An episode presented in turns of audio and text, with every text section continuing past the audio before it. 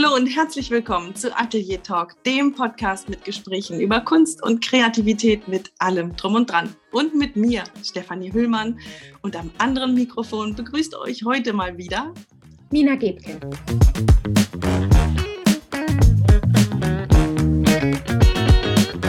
Hi Nina, willkommen zurück zu Folge 30. Ist dir das klar, dass wir heute 30 aufnehmen? Wahnsinn, oder? 3-0, ja. ja irre. Das ist echt total cool. Wie geht's dir? Du warst zwei Wochen nicht da. Du warst unterwegs, oder? Ja, ich ähm, war eine Woche unterwegs im Urlaub. Wir hatten ja Ferien und wir waren an der Ostsee. Und ähm, ja, und seit einer Woche arbeite ich aber auch schon wieder. Genau. Und Ah, mir fällt gerade ein, was wir hier noch gar nicht berichtet haben, ist unsere neue Passion. Ne? Ich wollte dich nämlich gerade fragen. Ja. Und du warst schwimmen auch in der Ostsee im Oktober. Jetzt haben wir schon November. Ja. Wir haben hiervon noch gar nicht berichtet. Ne? Wollen wir das mal ganz kurz erzählen? Ja, das machen wir. Ja, das machen wir. genau, ich war schwimmen ähm, und ich schwimme jeden, na, jeden Tag ist falsch, jede Woche nach wie vor, genau wie du. Ne? Wir beide haben ja im, ja, wir haben im Sommer beschlossen, mehr oder weniger unbewusst, glaube ich, oder naja, schon auch bewusst. Also es hat sich dann, wir haben es einfach gemacht, dass wir einfach weiter schwimmen. Als der Sommer vorbei war, sind wir einfach immer weiter an unseren Lieblingsseen. Genau. Also ich glaube, du hast es richtig beschlossen. Ich ja, glaube, du hast für genau. dich irgendwie gesagt, mhm. ich will das jetzt nicht, nicht verlieren über den Herbst und Winter. Und bei mir ist es genau andersrum. Ich fahre jedes Mal an den See und denke mir, na, ob ich es heute schaffe. Und bis jetzt bin ich erst ein einziges Mal umgedreht, nachdem ich bis zu den Knien drin war und habe gemerkt, nee, mir ist so fröstlich heute, es geht einfach nicht. Dann bin ich weggefahren. Aber ähm, gestern war ich wieder, das war der 1. November, ich war im Leben mhm. noch nicht im November im Wasser. Aber ich frage mich jedes Mal, ich weiß auch nicht, wie es nächstes Mal ist, schaffe ich es wieder rein. Und ich glaube, du hast da eine andere Grundeinstellung, oder? Du sagst, ich ziehe das jetzt durch. Also ich, ja, weil ich glaube, ich frage mich eigentlich jedes Mal, wenn ich dahin fahre, bin ich immer wie so ein kleines Kind, das jetzt gleich wieder Geburtstag feiert oder wie auch immer, und frage mich jedes Mal, warum habe ich das nicht schon, also warum mache ich das nicht schon seit Jahren? Weil ja, das ja. ist das, was ja, ich, also der Sommer war vorbei und, und ich war immer totunglücklich und, und habe immer da auch im Winter gestanden und manchmal gedacht, warum geht man da nicht einfach rein? Und bin aber nicht auf die Idee gekommen. Ja, und Anfang des Jahres, genau, deshalb kam ich da eben auch so ein bisschen ins Stocken, habe ich gedacht, ähm, als wir im April auch schon das erste Mal oder Ende März sogar mit unserem Support los waren und ich zu dem Zeitpunkt noch mit dem Neopren einmal kurz reingegangen bin, da habe ich gedacht, und dieses Jahr mache ich das. Dieses Jahr schwimme ich einfach weiter. Damals schon. Ach, so früh schon. Wenn der mhm. Sommer vorbei ist, dann mache ich einfach weiter. Mhm. Aber jetzt sitzen da ganz viele draußen ja, und genau. sagen, okay, lass die beiden mal schwimmen, äh, interessiert mich nicht. Ich war noch nie Kaltwasserfan, war ich übrigens auch nicht. Ich war immer, ich sage, ich gebe es hier zu, immer das absolute Kaltwasser-Weichei. Ich war immer die Letzte, die im Wasser war. Ich war immer diejenige, die es manches Mal gar nicht reingeschafft hat. Und wir reden auch von Zeiten Juni, Juli, August. Das ist also für mich ah, sowas von Neuland. Das gibt es gar nicht. Ähm, jetzt reden wir aber hier davon, also ja, wir haben es überhaupt nicht verabredet, darüber zu reden, aber mhm. trotzdem glaube ich, und dass es dir genauso geht, das ist ja so eine kleine Mission, so ein bisschen das, was wir teilen möchten. Ne? Warum, warum mhm. ist es mhm. vielleicht auch für Menschen interessant, die das ähm, noch nie gemacht haben? Was, ja. Du hast da eine tolle Art, das in Worte zu fassen. Versuch das mal bitte. Ja. Ja, tatsächlich habe ich wirklich mit großer, großer, großer Überraschung festgestellt. Und das ist der Grund, warum ich tatsächlich, wir beide finden, dass das hier richtig gut eigentlich hingehört. Ähm, ich habe mit ganz riesengroßer Überraschung festgestellt, dass das so viel mehr ist als dieses Ding, oh, ich gehe jetzt einfach weiter schwimmen und egal. Und das ist aufregend, das ist auch aufregend und man ist alleine ganz oft und es ist gut für die Gesundheit. Aber mm, am Ende dieser, und ich nehme jetzt einfach nur mal den Oktober, weil September ist noch halbwegs Sommer, aber diese vier, fünf Wochen im Oktober, ähm, die haben bei mir dazu geführt, dass ich das Gefühl habe, dass sich innerlich irgendwelche Energieblockaden oder irgendwelche Dinge geöffnet haben, weil ich seitdem auf einem konstant hohen Level an Energie äh, mich, also auf, auf, einem ganz hohen Energielevel befinde, der aber nichts mit so einer mhm. Euphorie und wenn ich da bin, ist super und wenn ich weggehe und nächsten Tag ist wieder schlimm, sondern es ist so, ich bin konstant, äh, geht es mir einfach anders, so viel besser. Ja. Ähm, das ist wirklich irre und, und, und es muss etwas damit zu tun haben weil es auch diese Mischung ist aus, ähm, ich, ich, glaube, es ist gar nicht nur dieses kalte Wasser, das macht, glaube ich, schon eine ganze, ganze Menge, auch mit unserem zentralen Nervensystem und so weiter. Aber es ist dieses sich, sich hineinbegeben in diese Natur, die sich, die immer anders ist, die sich immer verändert, wo ich, wo ich nur bin in diesem tiefen, dunklen, kalten Wasser und einfach nur, nur da bin und, und staune, äh, ja, was, was das eben mit mir macht. Ja, also ich kann, mir geht es völlig genauso. Ich bin auf diesem, es ist so eine ganz tiefe Zufriedenheit, tiefes Glück, tiefe Ruhe. Ähm, ich bin nicht so leicht gestresst. Ähm, es ist, es ist sagenhaft und es ist ein so intensives Erlebnis, natürlich dieses Auseinandersetzen mit diesem kalten Wasser, das jetzt irgendwie 11, 12 Grad hat. Mhm. Ähm, dieses Auseinandersetzen mit dem eigenen Körper, was da passiert. Und dann eben alleine auf diesem stillen See zu sein, zu sehen, wie sich die Farben verändern, mal morgens früh, mal abends spät, mal tagsüber im Regen, mal dann fliegen die Vögel da, die Enten schwimmen, dann sind bunte Blätter auf dem Wasser, dieses jedes Detail und was ich noch nie so bewusst erlebt habe, sind die Farben, wie sie sich in dem Wasser spiegeln mhm. mit jeder kleinen Welle, wie der Wind dieses Wasser verändert und, und, und. Also wir könnten darüber, glaube ich, mal so drei Sendungen hintereinander machen. Ja, ich habe ja, hab auch das Gefühl, jedes Mal, jedes Mal bin ich da drin und denke, das ist es doch. Hier gehöre ich her, hier komme ich irgendwie her und hier gehöre ich her. Und es ist halt noch mal intensiver als eben ja im Sommer auch. Ich bin ja im Sommer jede freie Minute, die ich haben kann, in irgendeinem Wasser. Ähm, ja, und ja, es ist dieses, dieses Gefühl so, das ist richtig so und gut. Und es ist, ja, das ist wirklich. Also, genau, zusammengefasst können wir jeden nur äh, motivieren. Ähm, ja, wenn man irgendwie das Gefühl hat, also ich, ich glaube, was ich was ich denke, ist so, wenn, wenn du das Gefühl hast, so wie ich, wirklich jahrelang dachte ich, jetzt ist das vorbei, das ist aber doof. Und irgendwie im Hinterkopf war immer, aber man könnte ja einfach weiter schwimmen. Und man macht es nicht, weil jetzt ist der Sommer vorbei. Man geht halt nicht im Winter ins Wasser. Ist ja eigentlich Bullshit so. Wenn man das möchte, dann soll man das machen. Ja. Und das ist vielleicht der Kern. Ich möchte das noch, ja, ja, und ich möchte das noch übertragen auf auf eigentlich unser Kernthema, genau. mhm. auf die Kunst. Wenn du, wenn du merkst, dass dieses tägliche Zeichnen zum Beispiel dir so, so gut tut, aber da sind halt die Kinder und das Essen muss gemacht werden und die Wäsche muss noch gefaltet werden und überhaupt gucken dich alle komisch an, weil die Bilder vielleicht nicht toll sind und niemand versteht, was du da machst. Aber wenn du für dich merkst, boah, das tut mir so gut und wenn es nur diese Viertelstunde ist, irgendwie ist das auf demselben Level. Also genau. das, ja das habe ich einfach gerade so gedacht, als ich dir zugehört habe. Genau. Wenn du spürst so tief, dass es so wichtig ist, dann mach es doch. Ja, ja, genau. Vielleicht. Richtig. Ja. Ach, genau, das waren im Prinzip unsere letzten zwei Wochen. Wollen wir gleich ins Thema einsteigen? ja, lass uns doch mal machen, weil eigentlich hast du es ja auch schon so ein bisschen gerade mit einem Satz angekratzt. Du sagtest, ähm, und wenn diese Zeichnungen auch noch irgendwie so vermeintlich hässlich sind oder keiner interessiert sich dafür, ähm, egal. Und damit sind wir ein bisschen im Thema schon drin.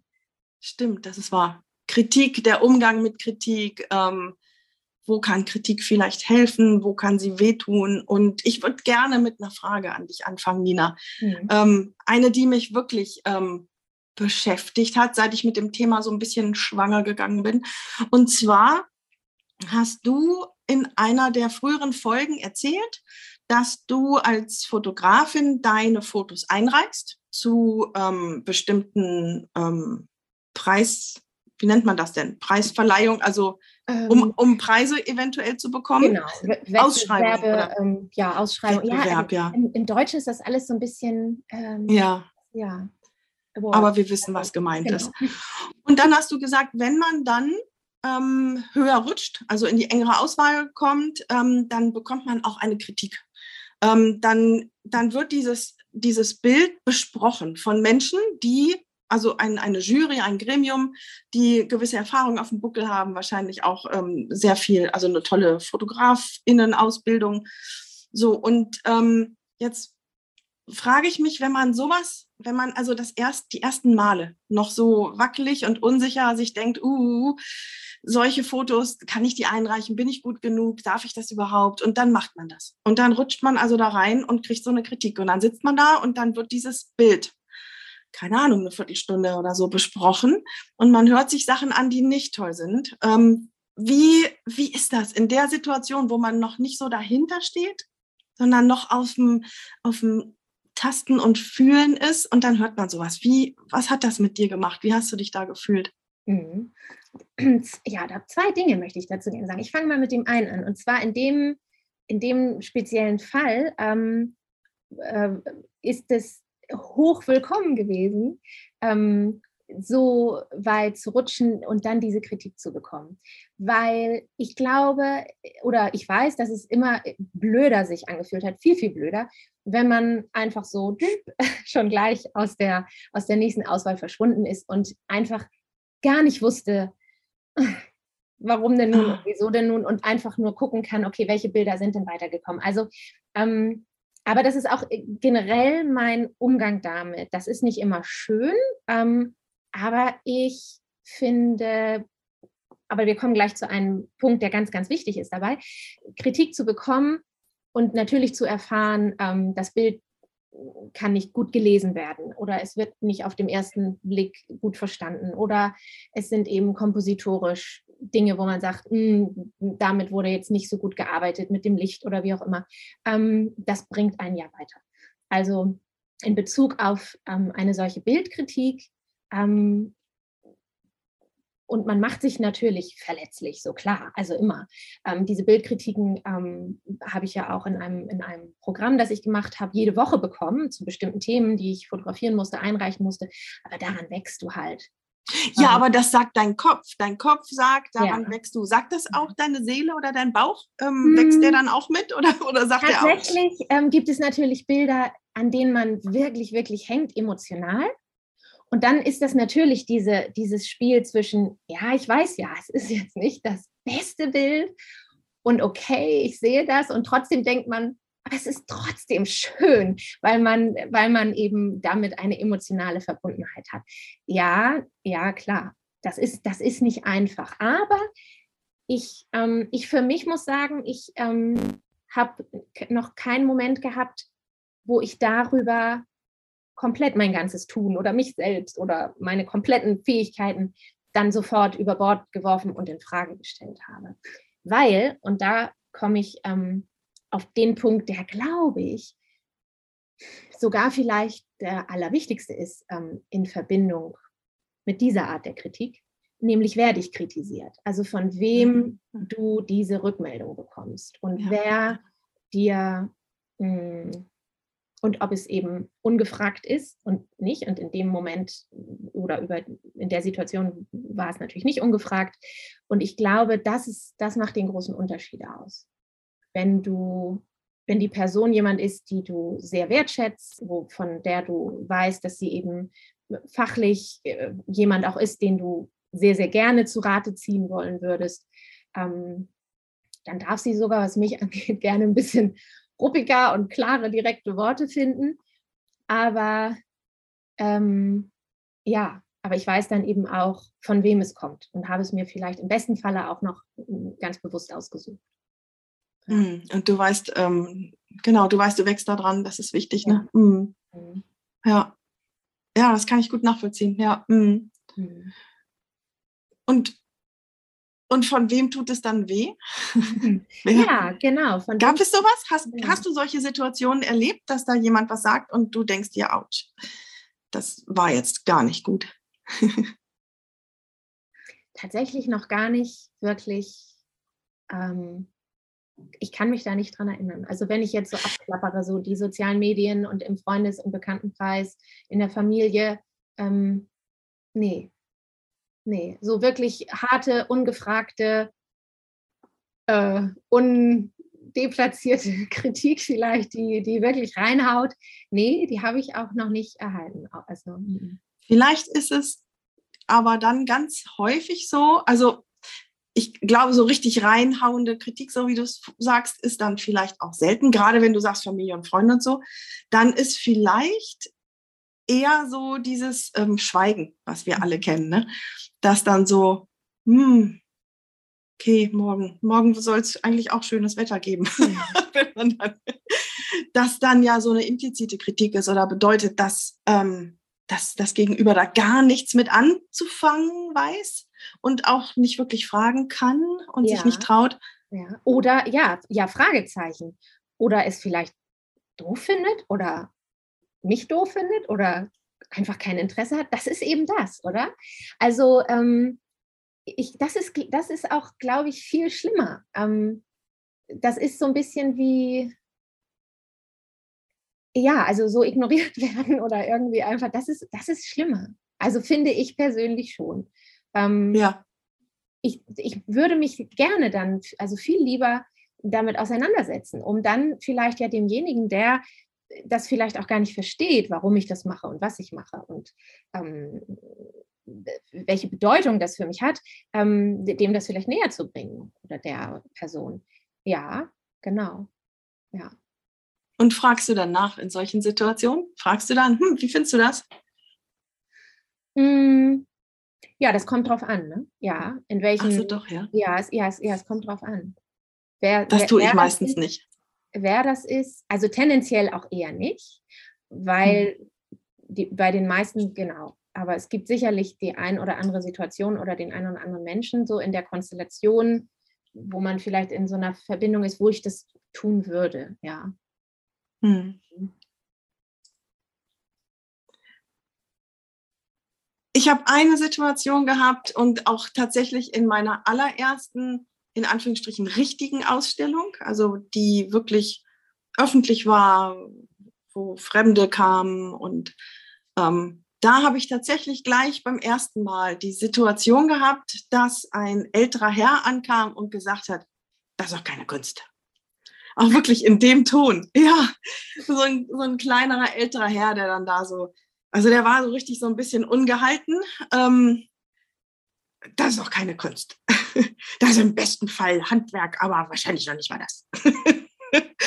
Und ähm, das war ganz, das war ganz spannend für mich. Und, ähm, und das, es war cool, das zu erleben, mhm. weil es mich überhaupt nicht berührt hat. Also, ähm, wie soll ich es, also berührt in dem Sinne, dass es mich vernichtet hat und oder mir wehgetan hat. Mhm. Und ich weiß bis heute nicht, ob das vielleicht zum Teil meinem Alter geschuldet ist.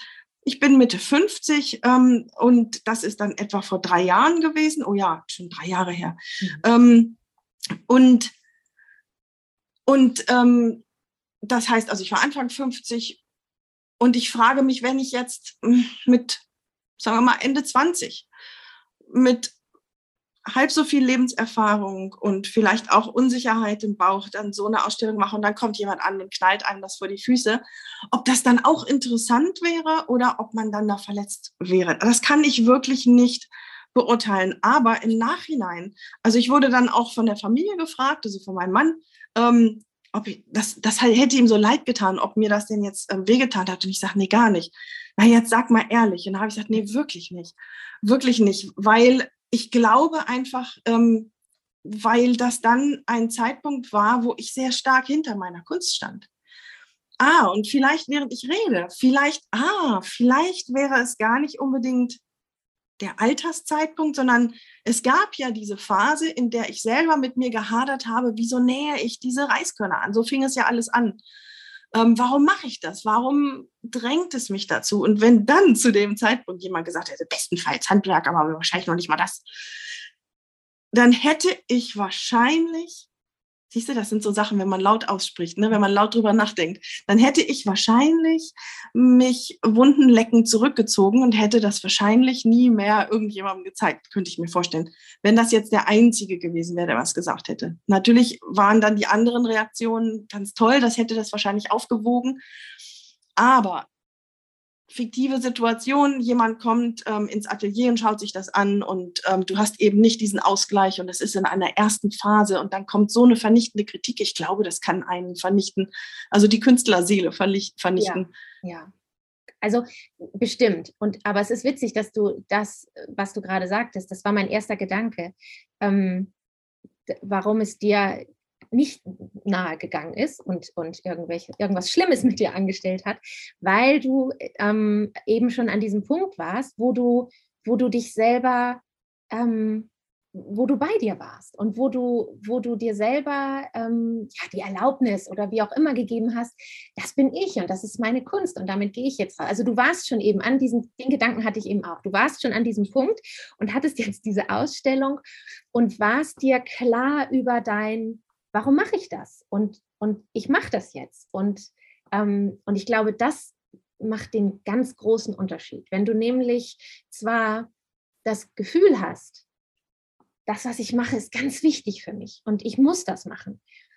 Ähm, aber du bist noch nicht so weit in diesem Prozess des dich damit selber auseinandersetzens, warum du das machst und was das für eine Bedeutung hat. Weil ich glaube, alles, was in dieser Richtung ein Mensch macht, ähm, hat immer eine tiefere Bedeutung, wieso er das macht und, und wieso er es macht, wie er es macht und, und so weiter. Und aber das müssen wir ja erstmal herausfinden. Also das, das mhm. weiß man ja noch gar nicht. Man, mhm. Oder man, man, man kann es jedenfalls nicht verbalisieren und, und damit kann man es auch nicht für sich irgendwo klar haben. Und wenn man an dem Punkt ist und ja, dann, das macht einen riesen Unterschied. Ja, das macht einen Riesenunterschied. Ja. Und weißt du, ich muss gerade an die, wir hatten ähm, eine Podcast-Folge mit Susanne Schieble, die ähm, ihren Krimi-Roman geschrieben mhm. hat. Und ich hatte sie an irgendeiner Stelle gefragt, ähm, wie sie denn mit Kritik umgegangen ist. Also ich weiß jetzt nicht mehr genau, wie ich gefragt habe, aber irgendwie sowas in die Richtung. Und dann antwortete sie, ich habe es niemandem gezeigt. Erst oder gesagt. Ich habe erst, als ich den Vertrag in der Tasche hatte, da bin ich damit rausgegangen. Vorher haben das wirklich nur ihre Familienmitglieder und ich glaube eine enge Freundin oder die Menschen, die, die sie halt um Rat gefragt hat, ähm, davon gewusst. Sie hat es tatsächlich niemandem, niemandem gesagt, einfach um diese Situation, ja, um sich zu schützen. Ne? Um, ja, genau. Mhm. Ja. Genau. Um sich nicht, ja. Also finde ich mhm. ganz nachvollziehbar und auch sehr klug. Ähm, weil das ja bedeutet, Aber ich könnte es nicht. Ja, ich habe mich, das frage ich mich auch gerade. Also ich finde es total klug, weil du, weil es ist ja ein Zeichen dafür, sie, oder es war ja in, in, in ihrem Falle so, sie ist ihren Weg gegangen und sie wollte das und sie hatte dieses Ziel und das, dem ist sie nachgegangen, Stück für Stück immer weiter und, und dann, dann war es eben soweit. Und sich dann nicht von rechts und links ähm, ja, ablenken zu lassen, verunsichern zu lassen, das ist eigentlich sehr, sehr klug. Klug ist aber, es ja, aber ich könnte es nicht. Ich, ich, würde, ich müsste immer nicht. drüber reden und fragen und guck mal, und was ja. denkst du? Ja, ich genau. könnte es, ich würde wahrscheinlich ich platzen. Auch, also. Ja.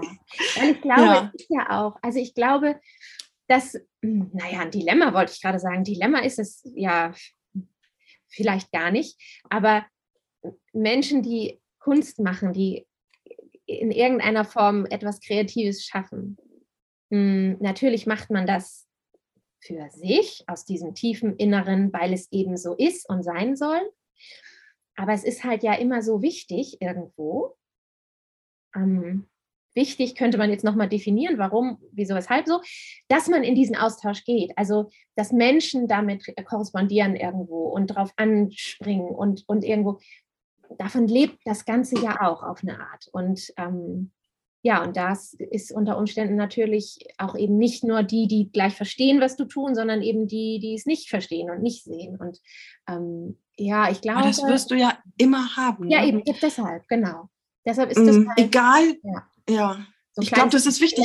So, so, ein kleines Dilemma. Das ist so. Hm? Ja, so ein bisschen ist das ja unser, unser Thema vom letzten Mal. Was passiert, wenn du dich zeigst? Mhm. In dem Augenblick, wo du dich zeigst, musst du damit rechnen, dass es Menschen gibt, die Ablehnung zeigen. Es gibt ja nichts, auf das 100 Prozent alle Menschen äh, sich einigen können. Es gibt einfach nichts. Der, der, der schönste knorrige Eichenbaum, da sagen die einen, ach wie schön, und die anderen sagen, der nimmt ja nur Licht weg. Und, und die scheiß Blätter. Der nächste sagt, genau, genau. Der macht so viel Dreck im Herbst und der nächste sagt, Palmen sind mir lieber. Und ähm, genau. das ist auch ja. gut so. Aber ja. wenn das dann eben deine Kunst angeht, dann ist das wirklich schwierig. Und deshalb glaube ich, ist es auch ähm, ganz, ganz wichtig, dass du dir darüber klar bist, ähm, dass du eben nicht jedem gefällst mit dem, was du tust. Und dass das, genau, das, das, das, das darf man wirklich so komplett als, also ich glaube, es ist eines der wichtigsten Dinge, dass man lernt, ähm, zu akzeptieren, zu verstehen, ähm, dass manch einer einfach niemals ähm, irgendwas damit anfangen kann, was du machst, was ich ja. mache. Genau. Und ich glaube, auch ein Dilemma ist vielleicht, dass die Menschen, die natürlich an, als erstes mit deiner Kunst in Kontakt kommen, ist ja logischerweise schon aus räumlichen Gründen deine Familie. Und ich glaube, das ist echt ein Dilemma, weil bei der Familie sind eigentlich zwei Dinge immer. Entweder sie lieben deine Kunst, weil sie dich lieben und alles, was du machst, ist sowieso ja. großartig und toll. Du kannst, ja, da ist einfach keine Objektivität und ähm, da kannst du genau das eben nicht, was du am Anfang sagtest, eben dran wachsen. Genau. Oder aber, und das gibt es auch sehr häufig, dass die Menschen, gerade diese engen Menschen um dich herum, damit so gar nichts anfangen können. Wenn du plötzlich Sachen machst, die ungewöhnlich sind, die nicht hundertprozentig zu dir passen, die neu, vielleicht neue Seiten von dir zeigen oder so, mhm. dass dann nicht alle gleich sagen, ach wie toll, sondern dass gerade deine Familie so die härtesten Kritiker sein können. Das ist ja auch häufig der Fall. Und ähm, das ist wirklich schwierig. Also beides finde ich schwierig und, und schade.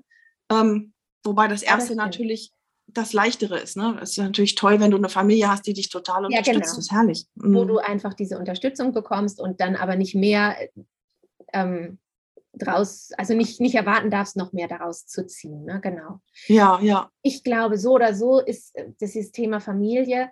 Ich glaube, man ähm, ist, ist, das ist auch so ein Punkt, ähm, wo man sich vielleicht so generell ähm, damit abfinden muss, dass Familie so ein bisschen außen vor ist, was ähm, Rückmeldung, Kritik ähm, angeht, dass man das vielleicht einfach tatsächlich außen vor lässt. Also man darf sich ja natürlich total darüber freuen, wenn man Unterstützung hat und so weiter.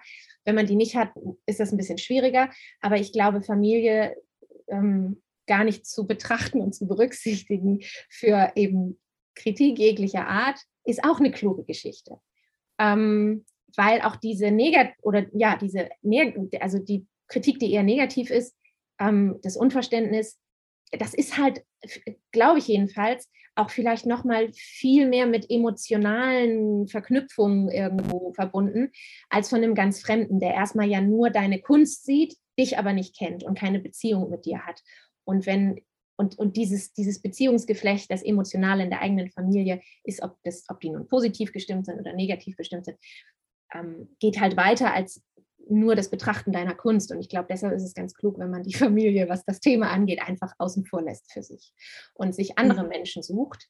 Ähm, und das müssen ja auch gar nicht viele sein.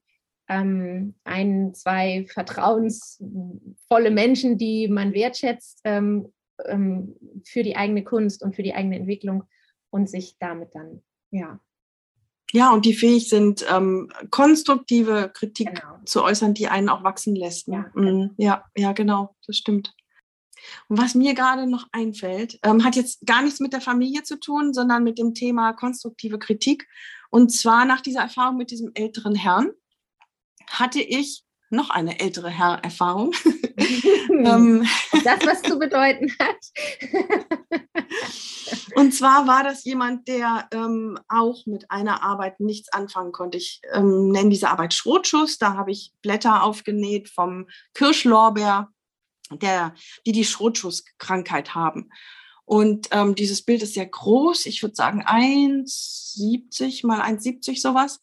Und ähm, er fand es einfach sehr irritierend, dass ich die Blätter so, so strukturiert aufnähe, weil so verhält sich ja kein Baum. Und als ich dann ihm erklärt habe, dass es ja genau das ist, was ich machen möchte, und ah ja, okay. Und dann kam er später wieder an und hat dann, ja, aber also wenn Sie das so begründen, dann macht doch aber das und das keinen Sinn. Und so ging das dann dreimal. Und ich fand es so beeindruckend, wie wertschätzend er das geäußert hat mhm. und wie interessiert er zugehört hat. Mhm. Ich weiß bis heute nicht, ob er mir am Ende zugestimmt hat. Das weiß ich nicht. Ähm, aber es war auch egal. Also wir haben uns auf einer Ebene getroffen und das war tatsächlich eine ganz wundervolle Erfahrung, die ich jetzt, bevor wir die Sendung aufgenommen habe, haben, ähm, noch gar, also die war weg, hatte ich gar nicht mehr dran gedacht. Aber sie ist tatsächlich, ähm, es ist eine Erfahrung, die ich sehr gerne immer mal wieder in den Kopf zurückhole, weil es, es war so, so toll, eine Kritik zu bekommen ähm, und sich darüber auszutauschen. Also ich habe gemerkt, auch wenn es ihm irgendwie nicht gefällt und es ihn irritiert, er ist aber willens, sich damit auseinanderzusetzen und nochmal und nochmal und es verstehen wollen.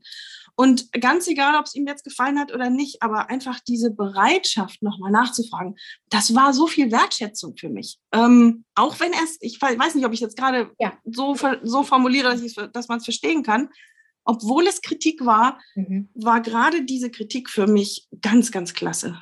Ja, das ist ja genau dieser Punkt. Lieber einfach in dieses Gespräch gehen und in den Austausch kommen, weil es ja auch für einen selber so wertvoll ist, wie die eigene Kunst gesehen wird.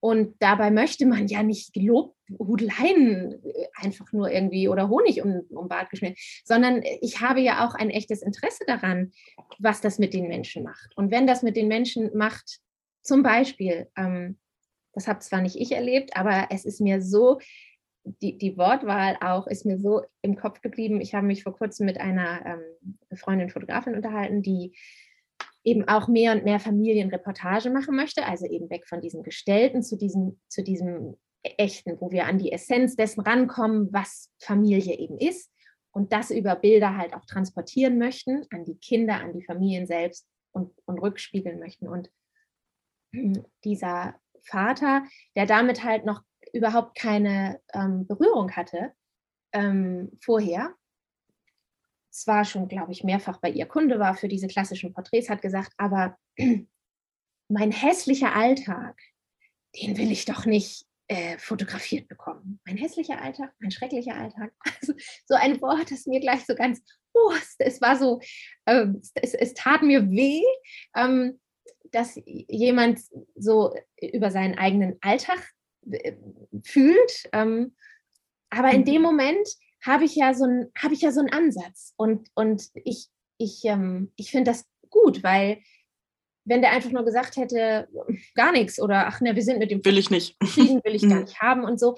Aber es, es hat ja mit ihm schon, er hat ja scheinbar schon irgendwie ein bisschen verstanden, okay, worum geht es da?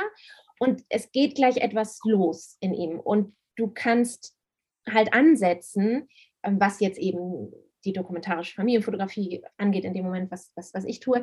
Und hast du mal ein Gefühl dafür, okay, so was denkt er darüber und, und was ist das, was er komisch findet? Findet er komisch, dass ich zu ihm nach Hause kommen würde, einen ganzen Tag, einen halben Tag? Nein, er findet sein Alltag ist hässlich und da kannst hm. du ja reingehen und ansetzen und ähm, genau, also alles ist besser ähm, als gar nichts zu sagen. Ja, wobei ich bin dann ähm, jetzt kommen wir, jetzt kommen wir wirklich auf die Inhalte unserer Kunst. Bei dir ist das eben das Familienleben, das du zeigen möchtest ähm, und eben wertschätzen möchtest. Und ich arbeite ja zum Teil eben, das habe ich vorhin gesagt, mit Reiskörnern. Ähm, nur zu einem kleinen Teil. Aber ich habe eben diese Reiskörner.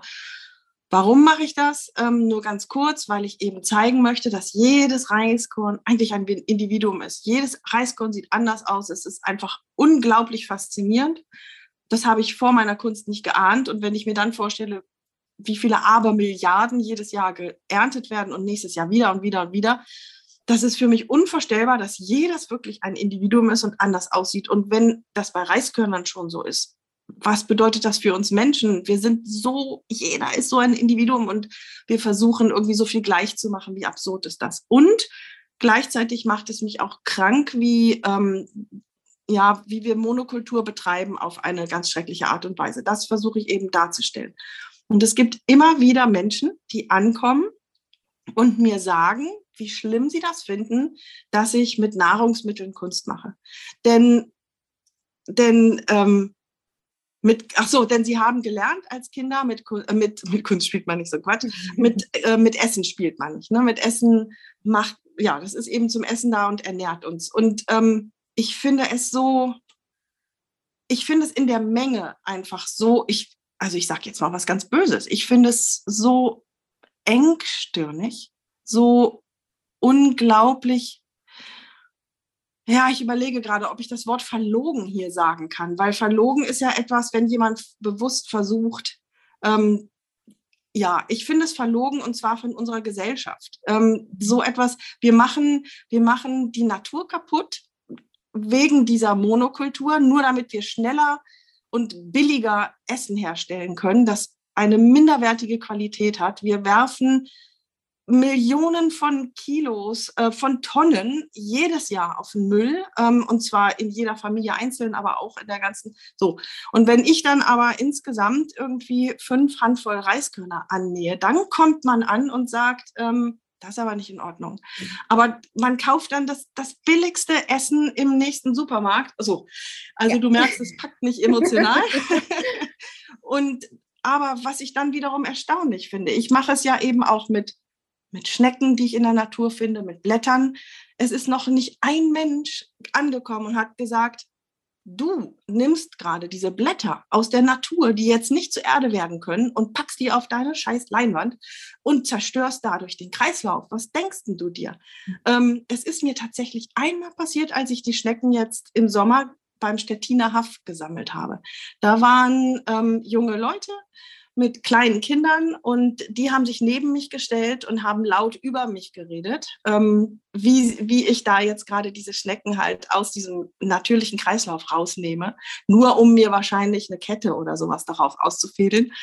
Und ähm, ich saß dann, habe ganz gespannt zugehört und habe darauf gewartet, sprechen Sie mich an, sagen Sie was, weil dann hätte ich sehr gerne erklärt, was der. Hintergrund ist, dass ich genau auf sowas aufmerksam machen möchte. Mhm. Ähm, aber es ist irgendwie, langer Rede, kurzer Sinn, es ist das Gleiche, was, was du eben sagst, wenn es ist eben diese Kritik direkt an den Inhalten.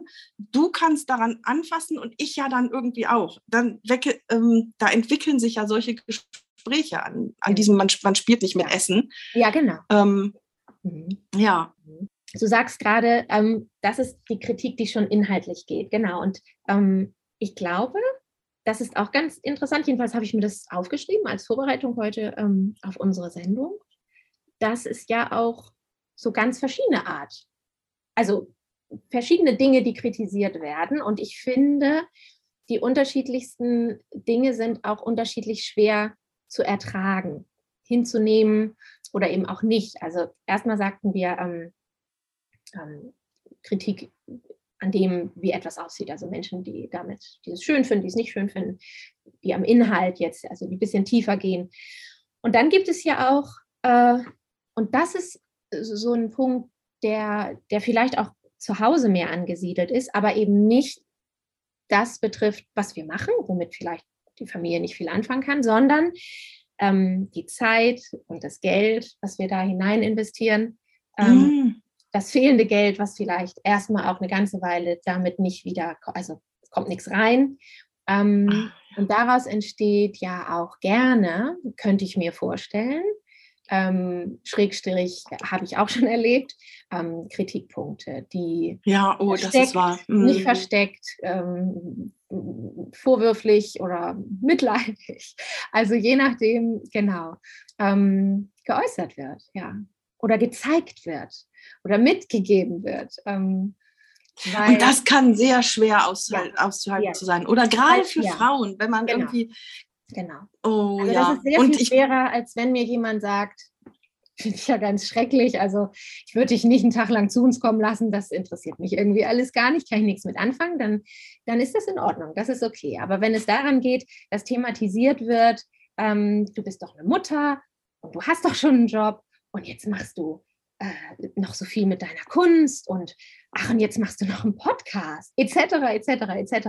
Lauter so Fragen, die eigentlich aber keine Fragen sind, sondern ja, leise Vorwürfe ähm, und die, die halt äh, an das rangehen, ähm, was eigentlich mit die, die schlimmste Art von Kritik ist, mit der wir uns und du, glaube ich, auch herumplagen, nämlich mit der Selbstkritik, oder? Selbstkritik, ja, ganz kurz, ja, mhm. das ist auf alle Fälle auch ein Punkt, gerade, gerade am Anfang, wenn man seinen Weg sucht, ne, und mhm. das alles schlecht findet, was man macht oder so. Ähm, aber ich, ganz kurz nochmal mhm. dazu mhm. mit diesem, dass die anderen sagen, ähm, wie weh es auch tut, wenn man dann gesagt bekommt, wie du kaufst dir noch eine neue Leinwand, wie du kaufst dir wieder neue, ähm, neue Farben oder eben man selber sagt, uh, jetzt, ähm, jetzt habe ich letzten Monat schon diese neue Acrylfarbe ausprobiert, jetzt möchte ich nochmal die Aquarellfarbe, aber da kostet so ein Kasten auch schon wieder 80 Euro. Ja. Und ich stelle einfach mal hier so in den Raum, Würdest du dasselbe denken, wenn du dir, äh, keine Ahnung, für deinen Fußballverein neue, für den Sport neue Schuhe kaufst oder fürs Joggen draußen? Weiß ich nicht. Bin ich jetzt wirklich gerade selber nicht sicher. Aber ja. Mhm hat einen anderen Stellenwert ne, mit der Kunst, glaube ich. Ja, Selbstkritik. Ja, genau. Selbstkritik. genau. Und, und, und diese Punkte, die dann da eben angeworfen werden, die rühren ja an das an, was, wo du eben auch sagst, wo wir selber ja sowieso vielleicht, ob weil es nun die Kunst ist oder weil wir Frauen sind, ich weiß es auch nicht so genau, das wäre vielleicht nochmal ein ganz anderes Thema, was man, genau, weil, weil man es selber eben vielleicht auch immer mal wieder hinterfragt, die ganze Zeit und das Geld. Und man ist sich darüber ja bewusst. Und ähm, genau, ähm, und, und dann wird daran angerührt von außen, aber innerhalb der Familie. Das ist, das ist, ähm, das ist schwerer zu ertragen, genau, ja. Weil es halt schon mit dieser eigenen Kritik an, an einem selber oder mit diesem, mit diesem Selbstreflektieren und sich selbst hinterfragen halt auch schon verbunden ist. Was eigentlich somit das Schwierigste ist, womit man sich ja, befassen. Also und dann ist ja da auch noch diese Selbstkritik, wenn du alles, was du machst, vielleicht nicht gut genug findest. Ja, genau. Wenn du dich, äh, wenn du, wenn du dich nicht traust, ähm, deine Kochkreation den Gästen zu kredenzen, weil du denkst, uh, das sind ja neue Sachen, die ich da ausprobiere, ich weiß nicht. Oder eben deine Bilder, ja, egal ob du jetzt Fotografin bist oder Malerin oder Zeichnerin oder mhm. Grafikdesign, einfach ja, wie schnell sind wir selbst unsere härtesten Kritiker, oder? Mhm. Ja, absolut. Ja, ja, absolut. Ich, ich habe regelmäßig Phasen, in denen ich da sitze und das Gefühl habe, es ist alles so völlig belanglos und es ist alles oh. überhaupt, was mache ich überhaupt? All diese Zeit. Und dann geht halt genau das los, dieses ganze und all diese Zeit, die ich da investiere und der ich ja der Kunst widme. Und eigentlich ist es doch alles so belanglos.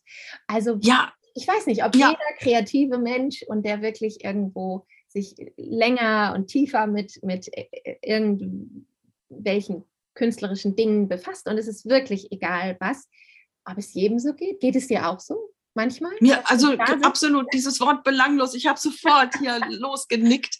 Ja total, total belanglos und völlig unsinnig. Und ähm, inzwischen ist es nicht mehr so schlimm, weil ich eine Technik habe, da rauszukommen. Oh. Und diese Technik ist einfach anfangen, einfach beziehungsweise weitermachen. Mhm. Ich, ähm, ich versuche immer, wenn ich weggehe vom Tisch, vom Arbeitstisch, entweder eine neue Arbeit schon anzufangen, sodass ich da am nächsten Tag weitermache, oder aber halt, ähm, meine Sachen dauern ja nur auch, in Anführungsstrichen zum Glück, sehr lange.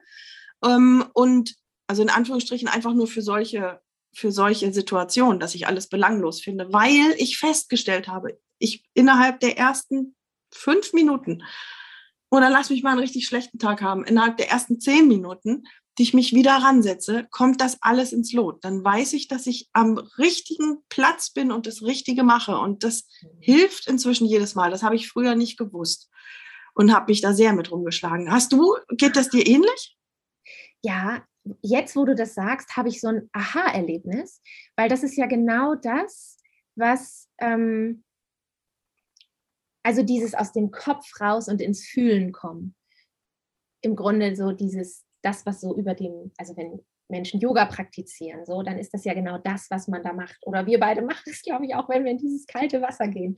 Und du machst es in dem Moment, wo du dann einfach weitermachst. Und ich mache es in dem Moment, wenn ich sage, ich muss jetzt aber fotografieren, es nützt ja nichts und ich mache das jetzt auch wieder und ich mache es so, wie ich es mache und du kommst dann aus dem Kopf raus, weil das ist ja der Kopf, das ist so, das, das ist so, das, der Kopf ärgert uns und wenn wir dann wieder hm. In, ins Gefühl reingehen über unser Tun, dann ist es wieder gut. Ja, ja, das ist bei ja. mir genauso. Ja. Das ist genauso. Aber ich glaube, bei dir ist es ja auch ganz, ganz schön, wenn du mit Familien arbeitest. Die holen dich ja, weil sie deine Arbeit kennen und die verbringen einen Tag mit dir, um das ich dich wahnsinnig beneide, weil ich ständig alleine da rumwerke und dann kriegen sie Fotos und geben dir dann nochmal Rückmeldung und du, während du die bearbeitest, dann freust du dich ja auch schon auf die Momente darüber. Ja. Ich könnte mir vorstellen, wenn du die Fotos siehst, dann denkst du dir, oh, wenn die das hier sehen, das gefällt denen und oh und so weiter. Ähm, und das ist natürlich, du kriegst automatisch durch den Inhalt deiner Tätigkeit sehr viel Rückmeldung. Das stimmt. In dem Moment, wo ich das tue, bei den Familien bin, hinterher, schon vorher in Vorbereitung, ist das, ja, ist das auch völlig losgelöst. Da habe ich das Gefühl, das ist der beste Job der Welt. Also, das ist er auch. Alles andere erzählt mir dann nur hin und wieder in so flaute Zeiten ja. Äh, der ja. Kopf. Ähm, genau, ja. Aber das habe ich genauso, ja, stimmt. Mhm. Stimmt. Belanglos, ja, dieses Wort. Oh, wie schrecklich. Ja. ja, aber es ist, es ist so, ich brauche einfach nur, im Augenblick sitze ich halt an diesen Schneckchen vom Stettiner Hafe. Ich brauche einfach nur das dritte Schneckchen zu nehmen und ich, jedes ist so anders und jedes ist es wert, festgenäht zu werden. Und dann bin ich, dann ist es das Wichtigste der Welt, ja. Ja. Ja, den eigenen Wert also nicht außer Acht lassen und sich einfach daran erinnern, ähm, dass das, was man, also vielleicht ist es so einfach. Ich wollte gerade sagen, dass das, was wir machen, macht uns tief, tief glücklich. Und das reicht vielleicht schon. Und alles andere. Und das ist viel. Ja, das genau. Ja, ja. Das ist viel. Überhaupt das erstmal zu finden, was einen mhm. tief, tief glücklich mhm. macht.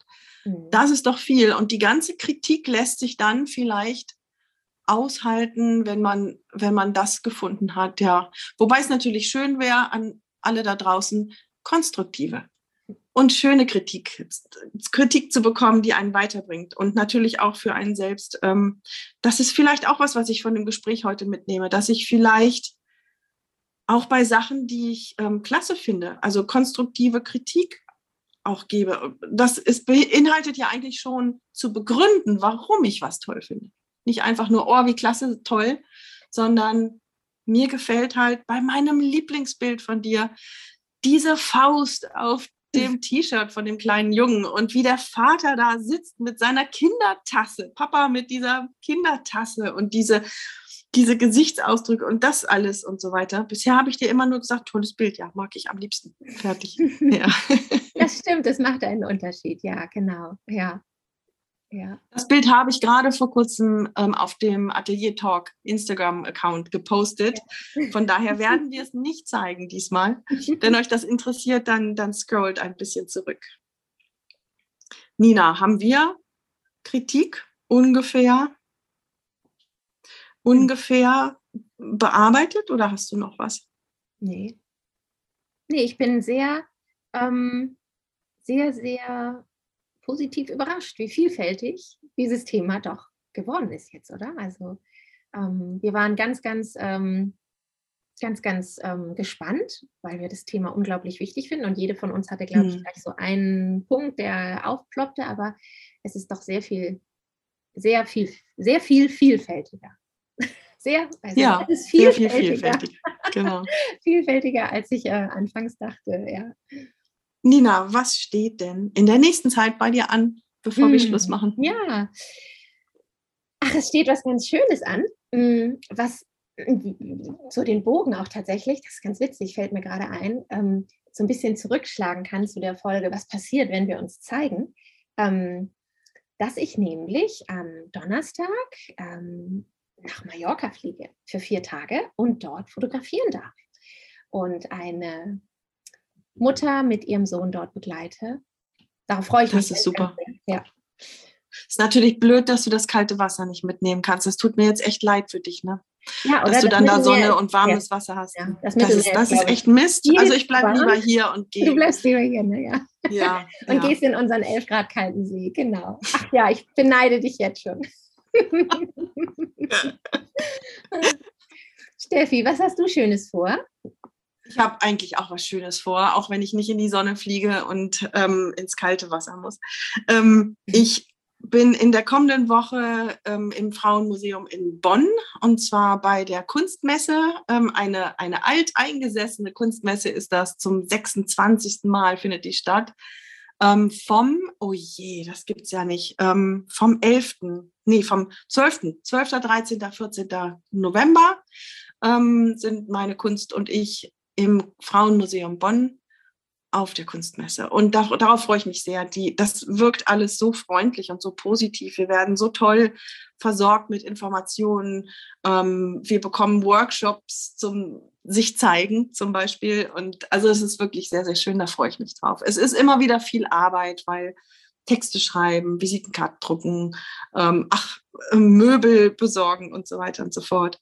Ja, aber ähm, darauf freue ich mich und das steht in der kommenden Woche an. Mhm. Das hört sich sehr, sehr gut an. Stimmt, du hattest schon mal uns ein bisschen mitgenommen. Ähm, hast du das Thema des Möbelbaus gelöst, wie du deinen Stand? Ich habe das auf die allerschönste Art und Weise gelöst. Und zwar haben wir hier mal Ulrike Uhl interviewt. Mhm die ähm, Malerin, die auf Holz malt, eine Tischlerei und Restaurateurin und so weiter ist, also eine Tischlerausbildung hat. Und ähm, der habe ich mein Problem erzählt und sie sagt, ach, da kann ich dir doch helfen. Ich habe den perfekten Tisch für dich gezimmert und den schönen Stuhl dazu. Und das ist einfach das Allerschönste und ich darf das nutzen, ja. Ach, wie schön. Das ist ja ganz Das ist wirklich herrlich. Ja, ja mm, das ist klasse, genau. Ja, solche Sachen entstehen dann auch noch durch genau. den Podcast, genau. ja, Steffi, das war ein schönes Gespräch. Vielen Dank. Ich danke dir. Das fand ich auch. Und vielen Dank an alle, die heute wieder dabei waren und uns gelauscht haben. Wir möchten uns bedanken, wenn ihr uns fünf Sterne bei Apple Podcasts gebt. Ähm, das hilft uns ungemein weiter, den Podcast ähm, ja, am Leben zu halten, dass er wahrgenommen und gehört wird. Und Darf ich mal reingrätschen? Ja. Ähm, das sagen wir eigentlich ganz häufig. Was Danke. mir jetzt gerade noch so einfällt, mhm auf Instagram mal in die Stories stellen, wenn euch das gefallen hat. hat. Ähm, das sind auch so Sachen, die uns ganz, ganz viel weiterbringen. Ähm, genau. Das stimmt. Genau. Ich wollte dich nicht unterbrechen, Nein, aber mir fiel total das richtig, an. Total richtig. Also gerne teilen und ähm, ja, spread the word. Ansonsten ähm, für alles, was ihr gerne über uns äh, lesen, wissen, mehr in Erfahrung bringen möchtet, könnt ihr auf unsere Website gehen, www.atelier-talk.com. Bei Instagram sind wir mit @ateliertalk vertreten. Steffis Internetpräsenzen und meine Internetpräsenz verlinken wir in den Show Notes. Ähm, dort verlinken wir auch, ja, bestimmt nochmal einiges zur heutigen Sendung. Ansonsten freue ich mich auf unser nächstes Mal. Tschüss. Ich auch. Ich auch. Tschüss.